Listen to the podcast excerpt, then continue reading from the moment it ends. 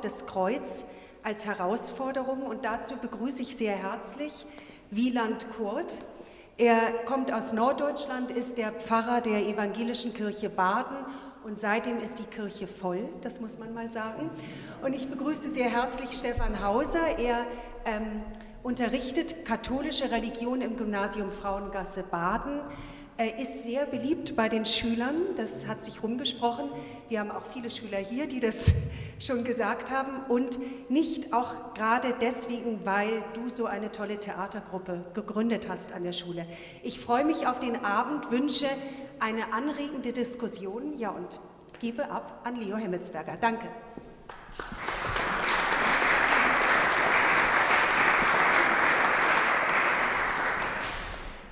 Liebe Saskia, vielen, vielen herzlichen Dank für die einleitenden Worte. Können die Serie Intervent gibt es jetzt zum zwölften Mal hier im Arnulf Reiner Museum und wir entwickeln immer ganz unterschiedliche Themen, mit denen wir uns auseinandersetzen. Wenn wir von der Ikonografie, von einem Bild, vom Bildaufbau her, das, was ein Kreuz sein kann, kurz betrachten, so haben wir, und Sie haben es ja in der Präsentation schon gesehen, wo einige Kreuze Arnulf Reiners im Zuge seiner künstlerischen Schaffensperioden gezeigt werden. Möglichkeiten, wie ich vom Auge her an ein Bild herangehe, wie mich die Linien, seien es jetzt monochrome Bilder, bei Arnulf Reiner seien es Übermalungen, seien es Überzeichnungen oder seien es auch spätere farbige ähm, Arbeiten. Das heißt, das Auge wird durch die Linien geführt und ganz zentral bei der Form des Kreuzes ist die Zusammenführung, beziehungsweise ist der Punkt, ist die Mitte, wo die horizontale und die vertikale Linie einander berühren. Der zentrale Punkt ist, zum Beispiel in den Christusdarstellungen, dann das Herz. Und in diesen Phasen seiner Auseinandersetzung mit dem Kreuz hat Rainer gesagt, dass es für ihn jetzt nicht ursprünglich religiös ist, sondern dass es der menschlichen Gestalt entspricht. Sowohl wenn wir ein Gesicht betrachten, das heißt wir haben die Linie der Augen, das ist die horizontale, wir haben den Linienverlauf durch die Nase, das ist die vertikale, das heißt das menschliche Gesicht. Und die zweite Form ist die Form unseres Leibes, unseres Körpers. Das heißt, wenn wir stehen, wenn wir die Arme ausbreiten, wie Kleidungsstücke geschnitten sind. Auch da begegnet uns wieder dieses T, begegnet uns diese Form, die wir dann eben als Kreuz aus einem ganz anderen Kontext heraus äh, kennen. Arnulf Reiner ist einer der Künstler, der sich nicht nur malerisch geäußert hat, sondern der auch schon sehr früh in seiner künstlerischen Entwicklung in den 50er Jahren geschrieben hat mit der Überschrift Die Form ist die Physiognomie. Erlauben Sie mir das kurz zu zitieren. Die Form ist Physiognomie, deshalb kann sie auch Inkarnation sein. Es ist mein Denken, dass es uns nicht möglich sein wird, die sakrale Kunst wieder zu erfinden, und das sollte unser aller Anliegen sein, ohne uns vorher einer Askese der Bildmittel hinzugeben. So sicher auch eine Askese der Anschauung nicht ihre Erfüllung ist, so notwendig bedürfen wir einer Reinigung, um wieder schauen zu können. Die Armut und Demut in der Malerei bedeutet auch, bevor es uns nicht gelingt, das Sakrale in der einfachsten Proportion sichtbar zu machen, ist die Darstellung der inkarnierten Gottheit unangemessen. Und das ist einer der Gründe, Ende des Zitates, warum er sagt, diese geometrischen Balken des Kreuzes als abstrakteste Form, sie berühren für ihn auch das, was wir gegenstandslose Kunst nennen. Und diese Reduktion, behauptet er schon damals, im Jahr 1955, dient dazu, dass wir uns dem, was jetzt in der Religion als Mysterium bezeichnet wird, annähern können. Noch ein kurzer Satz dazu.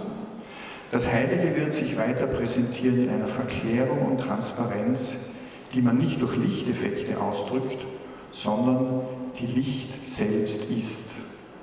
Das heißt, in der Malerei entmaterialisierter Farbe. Und ich möchte mit meinen beiden Gesprächspartnern heute eben auch äh, die Frage thematisieren, wieso Bilder zentral und wichtig sind, um so etwas wie Glaubensinhalte zu vermitteln. Und was sich oder wie sich das historisch entwickelt hat und was davon heute noch wichtig ist. Ich möchte zu Beginn Aspekte im Alten Testament und Neuen Testament beleuchten und anschließend die Entwicklung nachzeichnen vom frühen Christentum bis hinein in die Gegenwart und dabei einige Spotlights herausgreifen. Im Alten Testament gibt es eine sehr bewegte Geschichte zwischen Kunst und Religion. Die sehr, sehr frühen Texte im Alten Testament betrachten den Bilderkult sehr, sehr unbefangen. Im Richterbuch Kapitel 8 heißt es, Gideon, das war ein Stammesfürst, besiegt die Midianiter, ein Volk aus der damaligen Zeit. Und die Israeliten, zu denen Gideon gehörte, sagten, nun sollst du, Gideon, über uns herrschen. Aber Gideon sagt, nein, nicht ich herrsche über euch, sondern Gott herrscht über euch. Aber wir machen Folgendes. Wir sammeln die Ohrringe von unseren Feinden, von den Medianitern und machen daraus ein Kultbild, ein Gottesbild. Und so entstand dieses Gottesbild in der Heimatstadt Ofra und alle Israeliten beteten es an. Neben diesem recht positiven oder neben dieser positiven besetzten Einstellung im Alten Testament gibt es auch höchst kritische Texte. Im zweiten Gebot heißt es, du sollst dir kein Bildnis machen von Gott. Wie wird dieses Gebot eigentlich im, im Alten Testament begründet? Begründet wird dieses Bilderverbot mit dem fünften Buch Mose Kapitel 4. Das Volk Israel habe bei der Übergabe der zehn Gebote Gott nicht gesehen. Gott ist ja, hat ja nur aus einer Wolke, aus dem Feuer auch gesprochen. Wir haben ihn nicht gesehen und deswegen dürfen wir auch kein Bild machen. Das ist der erste Grund. Der zweite Grund ist, es heißt im Alten Testament, wer Gottes Herrlichkeit sieht, der muss sterben. Der dritte Grund, der wird im Jesaja-Buch stark gemacht. Kultbilder sind von Menschenhand gemacht, sie sind Götzen. Und Gott ist aber unverfügbar. Er lässt sich nicht an Materielles binden. Er ist nicht fixierbar. Und von diesem Materiellen geht auch keine Kraft aus. Deswegen dürfen keine Kultbilder produziert und hergestellt und verehrt werden. Wie sieht das Neue Testament das Verhältnis von Kunst und Religion bzw. Christentum? Einerseits absolut Kontrakultbild. Das Neue Testament teilt das Bilderverbot. Das ist menschliches Machwerk, das ist wesenslos, das ist Götzendienst. Im Römerbrief heißt es im ersten Kapitel, anstatt Gott zu verehren, beten sie diese Bilder an. Andererseits sind Christusbilder legitim. Im ersten Kolosserbrief heißt es, Christus ist das Bild des unsichtbaren Gottes. Das heißt, Gott ist in diesem präsentischen Bild in Jesus Christus sichtbar und erkennbar. Soweit das Neue Testament. Was ist nun das Ergebnis dieser biblischen Betrachtung? Das biblische Bilderverbot ist kein Kunstverbot. Es verbietet nicht die Darstellung sichtbarer Phänomene in der Welt, sondern es, sondern es geht stets darum, dass Gott unverfügbar ist, sich nicht an Materielles bindet und dass Gott mit der Kunst nicht Wesensseins. Die ersten Christen, die spürten ganz früh, dass geistliche Erfahrung nach sinnbildlicher Anschauung verlangt. Jeder Sinn bedarf des Sinnlichen. Und so sind seit dem frühen dritten Jahrhundert Bildzeugnisse nachweisbar, trotz des Bilderverbots. Was hat diesen Weg für den Bilderkult geebnet? Die Tatsache, dass Gott, dass Jesus ja in unsere irdische Existenz gekommen ist. ist in unsere Existenz gekommen, die wahrnehmbar ist. Und warum darf man das denn nicht darstellen? Bilderzyklen sind entstanden über das Leben Jesu. Abendmahlszenen, häufig in den Kirchen von Apsiden wurden diese Gemälde gemalt. Und diese Entwicklung setzte sich im 6. Jahrhundert fort. Allerdings begegnen jetzt plötzlich Bilder, denen Verehrung entgegengebracht wird. Anlass für diese Verehrung war wahrscheinlich, dass Menschen nach dem Gebet und nach der Verehrung dieser Bilder Heilung erfahren. Im 8. Jahrhundert kam es dann zu dem byzantinischen Bilderstreit. Es ging insbesondere um die Praxis, dass Christusbilder verehrt wurden. Man könne doch die göttliche Natur Christi, die göttliche Natur Christi nicht in einem Bild darstellen. 30 Jahre später, zweites Konzil von Nicea,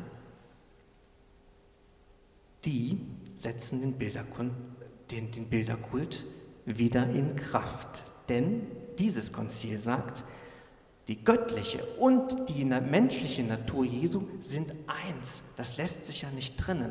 Das heißt, auch in der menschlichen Natur ist die göttliche Natur erkennbar.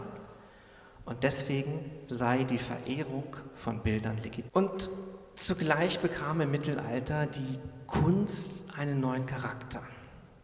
Gläubige mussten für die Kunst bezahlen, Kunst wurde zur käuflichen Ware, zu aller Weltsuche wurde sogar gesagt.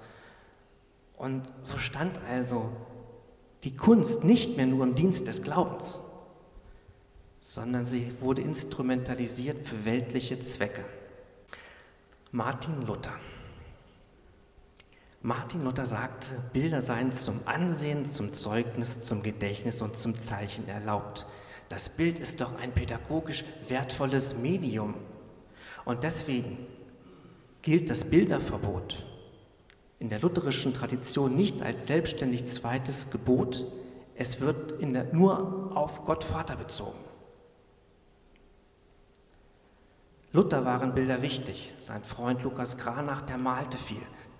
Und durch diese Bilder transportierte er das reformatorische Gedankengut. Ein ganz wichtiger Aspekt. Seit der Reformation trat eine Veränderung ein, Künstler wendeten sich nach der Reformation auch den weltlichen Inhalten zu. Und diese Entwicklung, dass sie sich weltlichen Inhalten zuwendeten und eben nicht nur aus dem Bereich Religion zeichneten, malten, gipfelte in der Aufklärung. Kunst und Kirche führten fortan ein relativ selbstständiges Dasein, was voneinander relativ unabhängig war. Kant sagt sogar, die Erkenntnisfunktion der Kunst kann weder durch Wissenschaft noch Philosophie kompensiert werden.